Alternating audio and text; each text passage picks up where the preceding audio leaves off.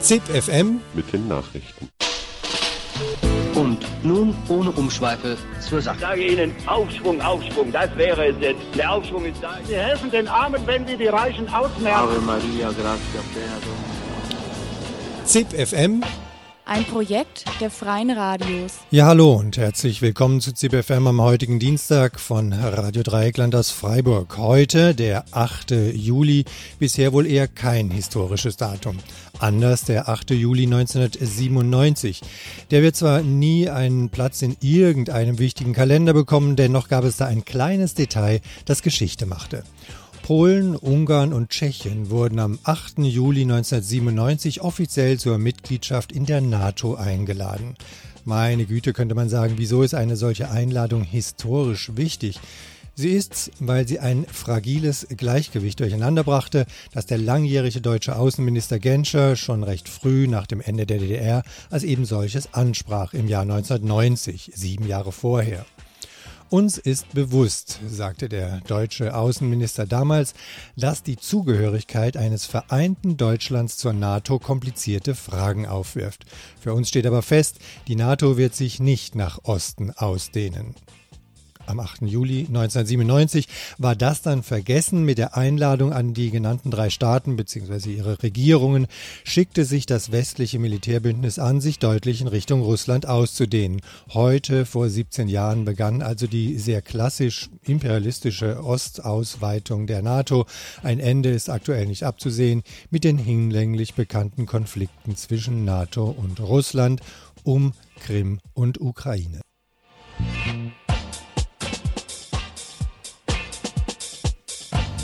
Zu den Themen unserer heutigen Sendung an diesem 8. Juli. Die Ukraine wird mit den Folgen der Ereignisse noch lange zu kämpfen haben, sagt gleich ein Augenzeuge zur aktuellen Situation in Donetsk.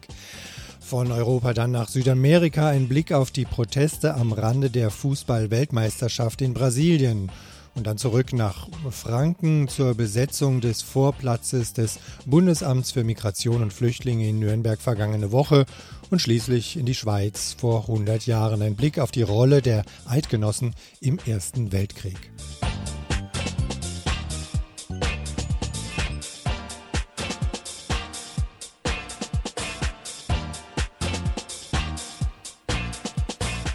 In der Ukraine wird unverändert die Auseinandersetzung ausgetragen um Einflusssphären West, konkret EU und NATO und Ost, also Russland. Insbesondere in den Gebieten der östlichen Ukraine, Donetsk und Lugansk, engagieren sich separatistische Kräfte für eine politische Orientierung in Richtung Russland. Die ukrainische Armee hingegen versucht, die östlichen Regionen militärisch zu halten. Sie hat mittlerweile die Städte Slowjansk und Kramatorsk eingenommen. Die Militäraktionen verlagern sich mittlerweile in Richtung Luhansk Luhansk und dem Zentrum der Kohleregion Donbass nach Donetsk. Radio Dreieckland aus Freiburg sprach am Wochenende mit Olga über die aktuelle Situation in Donetsk. Sie lebt im Zentrum der Stadt und ist unter anderem aktiv in der Organisation Stop Tuberculosis. In den Nachrichten hört man, dass die ukrainische Armee Slawjansk unter ihre Kontrolle gebracht hat und auch, dass die Kämpfe mittlerweile um Donetsk am Flughafen stattfinden. Wie ist die Situation in Donetsk zurzeit, Olga? Но я могу сказать, что за последнюю неделю я заметила, что в городе стали появляться опять какие-то группы вооруженных людей, которые... Mir ist letzte Woche aufgefallen, dass in der Stadt wieder mehr bewaffnete Gruppen unterwegs sind, die man schon lange nicht mehr gesehen hat, seit den ersten Konflikten am Flughafen. Es gab dort Schießereien gleich nach der Wahl am 25. Mai. Вот началась эта стрельба, собственно говоря. Вроде сегодня как бы вот и ночью, и днем опять... Und seit heute Nacht und tagsüber hört man wieder Explosionen und Schüsse. Die Eltern meines Freundes wohnen in der Nähe vom Flughafen und sie erzählen, dass sie die ganze Nacht hören konnten, dass jemand schießt, weil gerade am Flughafen Gefechte stattfinden. Also die Auseinandersetzungen tragen sich gerade eher noch am Rande der Stadt zu. Es ist zwar der Stadtrand, aber eigentlich gehört er bereits zur Stadt dazu. Dort stehen bereits Wohnhäuser. Ich kann mir auch schwer vorstellen, wie die Leute dort gerade leben Denn vom 25. Mai an gibt es keine öffentlichen Verkehrsmittel, die noch in diesen Teil der Stadt fahren. Er ist abgesperrt. Die Leute sind faktisch gezwungen, weite Strecken zu Fuß zurückzulegen, immer mit der Gefahr, in einen Schusswechsel zu geraten. ходить на остановку. И это при всем при том, что как бы всегда есть вероятность того, что ты попадешь под этот обстрел. Und wie sieht es in der Innenstadt aus? Gibt es da bisher noch keine bewaffneten Auseinandersetzungen? Перестрелки, они э, есть, Also es gibt immer wieder Schießereien unter den separatistischen Gruppen. Ich lebe im Zentrum in einer ziemlich ruhigen Gegend, sodass diese ganzen Kämpfe an uns vorbeigegangen sind. Und auch von den aktuellen Gefechten am Flughafen hören wir zu Hause nichts. Aber letzten Dienstag hat eine bewaffnete Gruppe ein Verwaltungsgebäude der Polizei angegriffen, die eine Station von mir entfernt liegt. То есть э, слышно было стрельбу из автоматов, стреляли так, что в принципе я думала, что стреляют где-то у меня прямо во дворе под окном. Потому что Und man konnte hier die Schießereien hören. Sie haben so aus Maschinenpistolen geschossen, dass ich dachte, sie beschießen sich direkt vor meinem Fenster. Es ist laut, man hört es und es ist sehr unangenehm. Wenn das ganze Magazin entladen wird, die Schusswechsel über 15 Minuten lang ununterbrochen zu hören sind, dann gerät man einfach in Panik. Es hat sich herausgestellt, dass an diesem Tag eine weitere Gruppe bewaffneter Leute aufgetaucht ist, aus Golovka. Und sie haben aus irgendeinem Grund angefangen, diese Polizeistation zu beschießen. Es sah so aus, als wäre es ein Streit innerhalb dieser Separatistengruppen. Sie haben da rumgeschossen, aber scheinbar hat die Polizei mit Hilfe der Separatisten der Donezker Volksrepublik das Gebäude verteidigen können. Mittlerweile ist es ein offenes Geheimnis, dass die lokale Polizei mit den Separatisten kooperiert. Es wurde ein Polizist erschossen und unbeteiligte Passanten verletzt, die sich zufällig dort aufhielten, weil gerade Mittag war und viele Menschen unterwegs waren. Aber diese Bande wurde weder zerschlagen, noch wurden die Mitglieder festgesetzt sondern man hatte sich scheinbar untereinander geeinigt. Du hast erzählt, dass du mittlerweile nicht mehr arbeitest, weil deine Firma geschlossen hat. Wie sind die Verhältnisse insgesamt in der Stadt?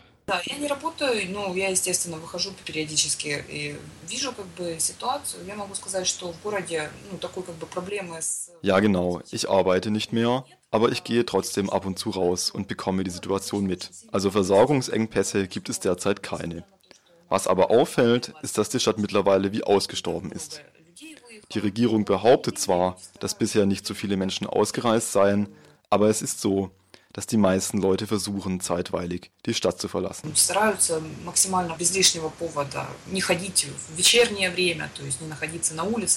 Alle versuchen abends nicht auf der Straße zu sein. Sie hören Nachrichten, um zu sehen, in welchem Stadtteil es gerade am gefährlichsten ist.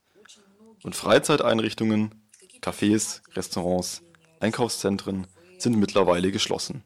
Die Stadt gibt ein ziemlich tristes Bild ab. Es fällt auf, dass die Wirtschaft und die Infrastruktur unter diesen Kämpfen leiden.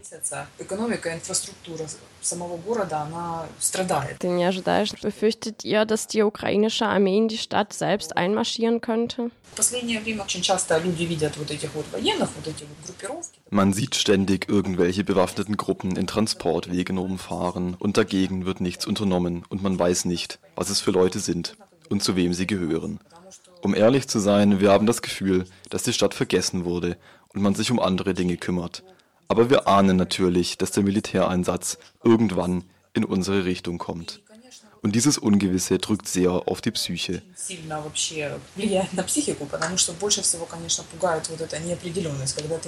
Das meiste, was einen belastet, ist diese Unsicherheit, wenn man nicht weiß, wie der nächste Tag wird und was man überhaupt tun soll.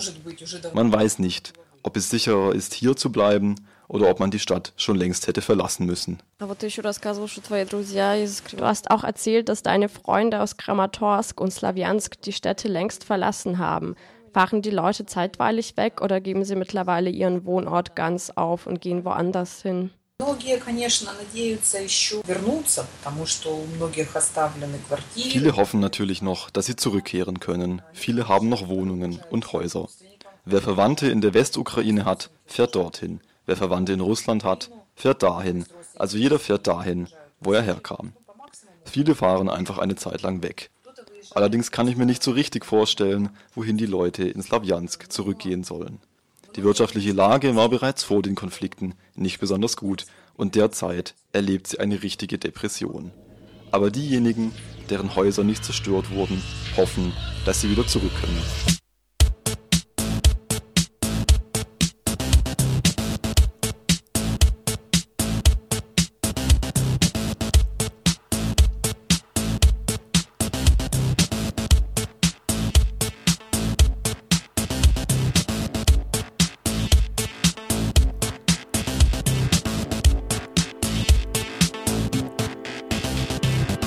Ja, okay, ich gestehe, auch ich bin Profiteur der nationalen Fußballspiele der Männer. Ich genieße die Ruhe am Baggersee trotz besten Wetters und ich kann am frühen Abend meine Lieblingsfahrradrouten drehen, ohne in Abgaswolken zu ersticken. Eine meiner Lieblingswebseiten ist die stets aktuelle Wikipedia-Seite zu den anstehenden Ballrunden. So penetriert Fußball auch mein Leben. Doch trotz der Kämpfe der Fußballmänner geht die Auseinandersetzung um lebenswerte Zustände in Brasilien selbst weiter. Seit mehr als einem Jahr gibt es in Brasilien landesweit Proteste, trotz aktuellem Rückgang immer noch die größten seit Ende der Militärdiktatur in den 1980er Jahren. Und auf das Ende der Riesenparty wird der Kater folgen, dann steht schon das Olympiaspektakel vor der Tür. Man braucht wirklich kein Hellseher zu sein, um zu wissen, dass die Proteste weitergehen werden. Radio Korax in Halle hat mit dem Journalisten Nils Bruck, der zurzeit in Rio de Janeiro ist, über die Proteste in Brasilien gesprochen und eingangs gefragt, wogegen sich die Proteste aktuell eigentlich noch richten. Der aktuelle Protest richtet sich vor allem gegen die Art und Weise, wie die Fußball-WM durchgeführt wird und hat mit den Forderungen in den Städten zu tun. Also sowohl Menschen, die zwangsumgesiedelt wurden, die ihre Häuser verloren haben oder noch verlieren werden wegen des großen Sportevents jetzt oder auch wegen der Olympischen Spiele in zwei Jahren und dann geht es natürlich auch um die Kosten für das Event und da herrscht vor allem darüber Empörung, dass am Ende so viele öffentliche Mittel ausgegeben wurden. Es war am Anfang ein bisschen anders geplant bei der Aufteilung der Kosten zwischen privaten Investoren und zwischen dem Staat. Und die Frage ganz einfach, ja, also wie rechtfertigt sich das, diese enorm hohen Ausgaben? Gleichzeitig wissen auch viele brasilianische Gemeinden nach gar nicht genau, was auf sie zukommt oder vielleicht einige wissen das schon, aber die Zahlen, wie sehr sich die einzelnen Städte, vor allem die Austragungsorte, verschulden werden oder verschuldet haben für dieses Event. Äh, das ist noch gar nicht so genau absehbar und es gibt jetzt schon äh, vorsichtige Schätzungen, dass es in einigen Fällen bis 2025 zur Abbezahlung kommen wird von dem Event in diesem Jahr.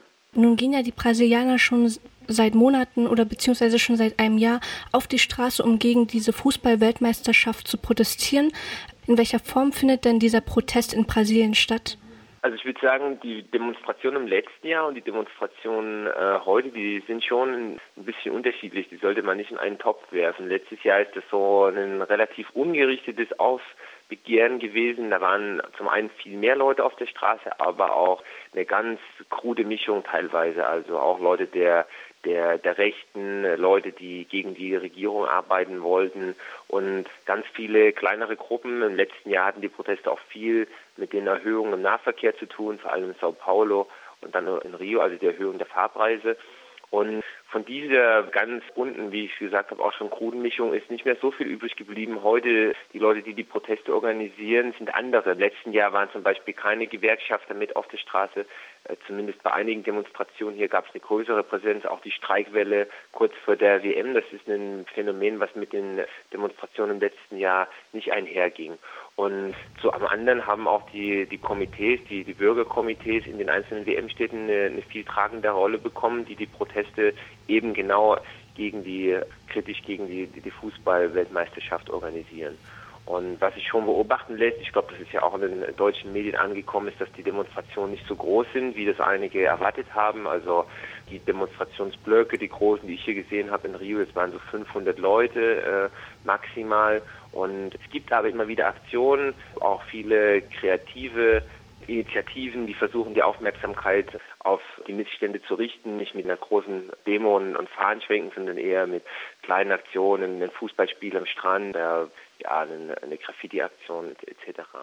Im Vorfeld der Fußball-Weltmeisterschaft gab es dann auch hier in Deutschland immer Nachrichten über gewaltsame Auseinandersetzungen bei Protesten gegen die Fußball-Weltmeisterschaft. Wie geht denn die brasilianische Regierung mit diesen Protesten um? Immerhin ist ja der amtierende Präsident dem gemäßigten linken Lager der Sozialdemokraten zugehörig. Also wie hat sich denn der Umgang mit den Protestierenden seit dem Beginn der WM verändert? Ich glaube, der Unterschied zum vergangenen Jahr ist einfach, dass die Polizei schon dazugelernt hat. Es gab auch viel Hilfe dabei äh, bei der Kooperation von Polizeitaktiken und so weiter. Also auch Ausbilder aus Deutschland sind da, da gewesen und aus Kolumbien beispielsweise. Und die haben dieses frontale Aufeinandertreffen, was es im letzten Jahr noch gegeben wird, versucht ein bisschen zu, zu entzerren. Ich weiß nicht, ob das unbedingt äh, besser ist, aber heute gibt es beispielsweise einen viel größeren Anteil an geheimdienstlicher Aufklärung. Es wird versucht, präventiv große Demonstrationen zu verhindern, indem man auch ganz früh, manchmal auch sehr repressiv schon dazwischen geht und versucht, die Leute einzuschüchtern. Einzelne Aktivisten in Sao Paulo äh, vor allem sind überwacht worden. Da standen dann Fahrzeuge der Zivilpolizei rund um die Uhr vor Häusern von Familienangehörigen. Und solche Strategien sind an der Tagesordnung. Und ich glaube, es gibt auch wenige Demonstrationen, die auch die kleineren, die, die, die ganz friedlich zu Ende gegangen sind. Also hier in der Südzone in, in Rio, in der Copacabana, wo es auch viele Touristen gibt, da hält sich die Polizei zurück. Aber sobald es auch Versuche gibt, Richtung Maracanã-Stadion Stadion zu, zu, zu laufen und dazu zu protestieren, da schreitet die Polizei schon stärker ein. Nicht immer kann man das jetzt direkt der, der Zentralregierung zusprechen. Also klar, die haben auch eine große Verantwortung. Ich glaube, beim Fußball-Event im letzten Jahr bei den Demonstrationen war es so, dass die Regierung gesagt hat, okay, wir haben euch gehört, habt auch das Recht auf der Straße zu, zu demonstrieren. Und jetzt vor der WM gab es dann natürlich auch Aufrufe zu sagen, äh, Brasilien zeigt sich der Welt und jetzt ist irgendwo Zeit zum Fußballspielen. Und da wurde schon versucht, auch den Wind aus den Segeln zu nehmen. Das hat nicht ganz so geklappt und das ist ja auch gut so. Für die Repression vor Ort sind aber mitunter auch die bundesstaatlichen Regierungen verantwortlich, die nicht der regierenden Arbeiterpartei. Und bei der Kooperation mit Sicherheitskräften ist es auch so, dass nicht alle Bundesstaaten sich äh, Unterstützung, zusätzliche Unterstützung von der Bundespolizei oder vom Militär gewünscht haben. In Minas Gerais zum Beispiel im Bundesstaat hat der Gouverneur das abgelehnt, da zusätzliche Truppen anzufordern und gesagt, er hat die Situation allein unter Kontrolle. Leider ist aber Minas Gerais auch der Bundesstaat, wo es im letzten Jahr während der Demonstrationen zu den heftigsten und zu den äh, breitesten Angriffen auch gekommen ist auf die Demonstranten äh, durch sehr aggressive Polizeieinheiten. Mit den zahlreichen Demonstrationen wollten die Demonstrierenden ja sicherlich auch eine großmögliche Öffentlichkeit schaffen. Hat denn das Ihrer Ansicht nach funktioniert? Zumindest wird darüber geredet. Also ich habe auch einige von deutschen Touristen, die hier angekommen sind, mal gefragt, ob sie denn wissen, was hier in Brasilien gerade passiert. Und die sind schon informiert gewesen, also selbst aus der deutschen Presse.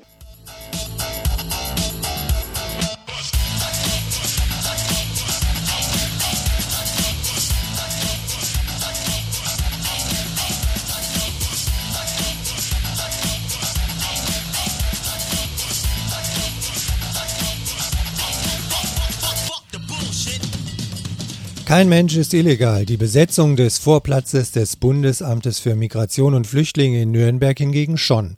Geflüchtete aus ganz Bayern hatten am vergangenen Donnerstag mit einer Demonstration durch Nürnberg auf ihre Situation aufmerksam gemacht. Danach hatte sich ein Großteil der TeilnehmerInnen im Anschluss an die Demo geweigert, den Vorplatz des Bundesamts für Migration und Flüchtlinge wieder zu verlassen. Die etwa 40 BesetzerInnen forderten ihre Anerkennung als Flüchtlinge und ein Bleiberecht in Deutschland und verbrachten die Nacht auf dem Amtsgelände. Am Freitagmorgen dann wurde die Besetzung von der Polizei geräumt. Die Protestierenden erwartet nun eine Anzeige wegen Hausfriedensbruchs. Radio Z aus Nürnberg berichtet. No border, no nation. Stop deportation. No border, no nation. Nachdem Geflüchtete aus ganz Bayern mit einer Demonstration durch Nürnberg am Donnerstag auf ihre Situation aufmerksam gemacht haben, hat sich ein Großteil der Teilnehmerinnen im Anschluss geweigert, den Vorplatz des Bundesamts für Migration zu verlassen. Die Besetzerinnen forderten ihre Anerkennung als Flüchtlinge und ein Bleiberecht in Deutschland.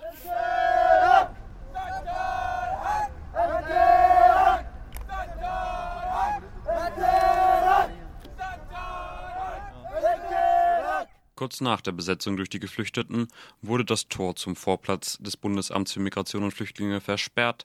Pressevertreterinnen durften das Gelände nicht betreten.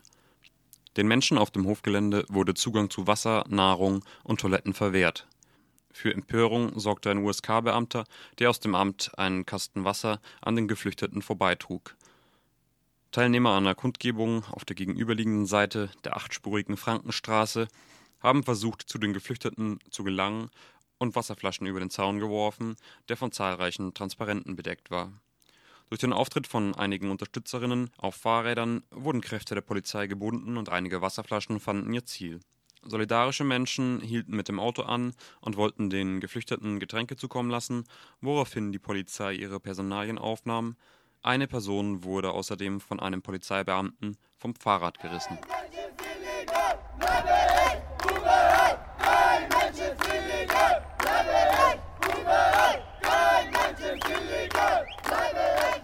Während vor dem Bundesamt für Migration und Flüchtlinge die etwa 60 Demonstrierenden den Kontakt zu den Besetzerinnen suchten, hieß es laut Alexander Thal vom Bayerischen Flüchtlingsrat, Bundesamtspräsident Manfred Schmidt werde mit maximal drei Flüchtlingen sprechen. Diese benötigten allerdings Dolmetscher für die Verhandlung und deshalb müssten sechs Menschen an dem Gespräch teilnehmen, so Alexander Thal. Später wurde verkündet, Präsident Schmidt sei nicht mehr im Hause.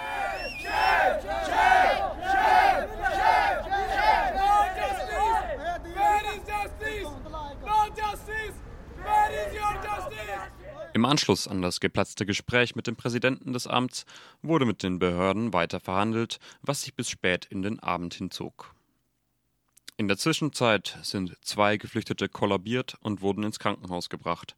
Eine Person auf der Kundgebung der Unterstützerinnen wurde verhaftet. USK-Beamte schlugen gegen die Kamera eines Journalisten. Die Ergebnisse der Verhandlungen fielen dürftig aus, wie Alexander Thal vom Bayerischen Flüchtlingsrat mitteilte. Es ist ganz klar, das Bundesamt hat definitiv nichts zugesagt, keine Versprechungen, gar nichts.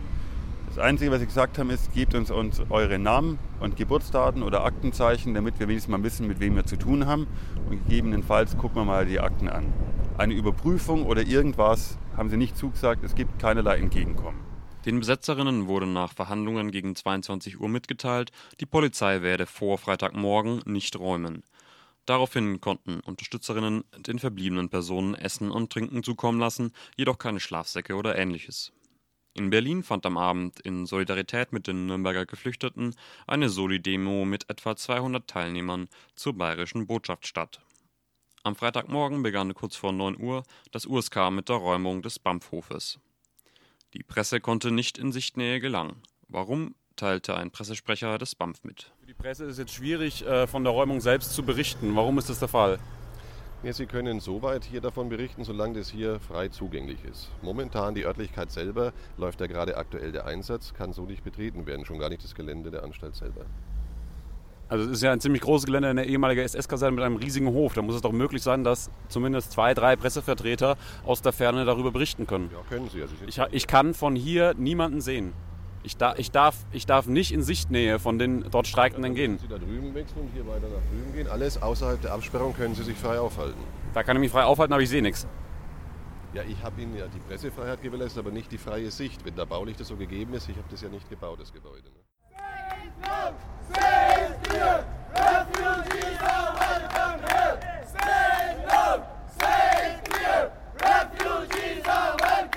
Zur Räumung des Vorplatzes zogen die Beamten die sitzenden Personen nacheinander raus und brachten sie durch einen Hinterausgang weg.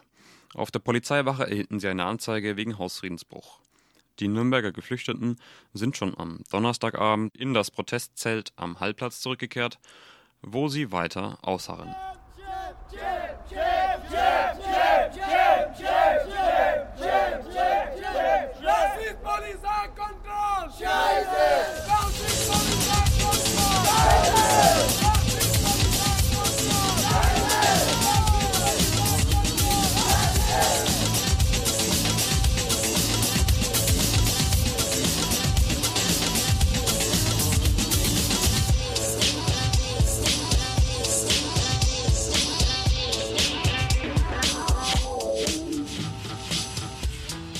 Vor 100 Jahren schlitterte die Welt, insbesondere Europa, in den Großen Krieg, wie es damals hieß. Ende Juni 1914 fiel der österreichische Thronfolger einem Attentat in Sarajevo zum Opfer. Danach begann die sogenannte Juli-Krise, die schließlich im bis dahin größten Krieg der Menschheit endete, dem Ersten Weltkrieg mit ungefähr 10 Millionen Toten. Auf der einen Seite standen die Mittelmächte Deutschland, Österreich-Ungarn, Bulgarien und das Osmanische Reich, auf der anderen Seite die sogenannte Entente von Frankreich, Großbritannien, Russland und später Italien. Mittendrin die Schweiz, die sich zwar als neutral bezeichnete, obwohl der Schweizer General Wille ganz offen mit Deutschland sympathisierte. Die historische Forschungsstelle Diplomatische Dokumente der Schweiz, DODIS, hat zahlreiche Dokumente veröffentlicht, welche die Rolle der Schweiz im Ersten Weltkrieg beleuchten. Das freie Radio Rabe aus Bern hat mit dem Leiter von DODIS, Sascha Zahler, gesprochen und gefragt, wusste die Schweiz vor 100 Jahren, was auf sie zukommt? Dass dieser Krieg dann in die Geschichte als der Erste Weltkrieg gehen würde, wissen natürlich die Zeitgenossen noch nicht. Wir haben in den diplomatischen Dokumenten der Schweiz ein interessantes Dokument publiziert aus Ende Juli 1914 und da gab es klare Signale aus dem deutschen Auswärtigen Amt, wonach auf keinen Fall diese lokale Frage, also diese lokale Krise, zu einem größeren Krieg führen würde. Und so äh, werden auch die Mitteilungen nach Bern äh, übermittelt. Also in der sogenannten Juli-Krise von 1914 gibt es bis zuletzt äh, auch noch die Erwartung, dass es zu keinem Krieg kommt oder wenn, diese, oder wenn es zu einem Krieg kommt, dass dieser lokalisiert bleibt.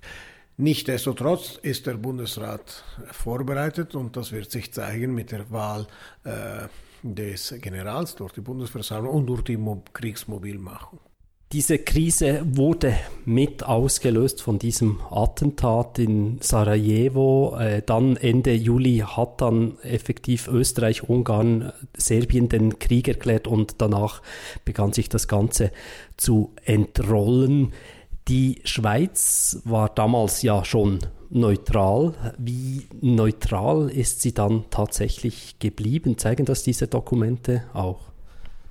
Ja, das kann man durchaus sehen. Also es gibt die äh, berühmten Affäre während des Krieges. Es gibt äh, zunächst die obersten Affäre, wonach äh, hohe Schweizer Offiziere Informationen nach Deutschland äh, brachten und dann sehr, sehr milde bestraft wurden, was ja im äh, frankophonen Teil der Schweiz dann auch wirklich zu einer äh, scharfen Reaktion führte, weil es war tatsächlich eine pro-deutsche Haltung.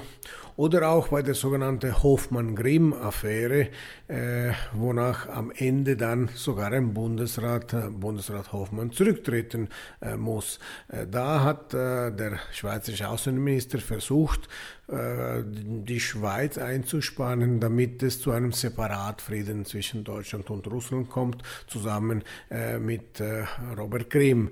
Und als das ruchbar wurde, weil die Telegramme von der Entente abgefangen wurde, gab es einen internationalen Skandal und da wurde die Glaubwürdigkeit der Schweiz durchaus auch in Frage gesetzt.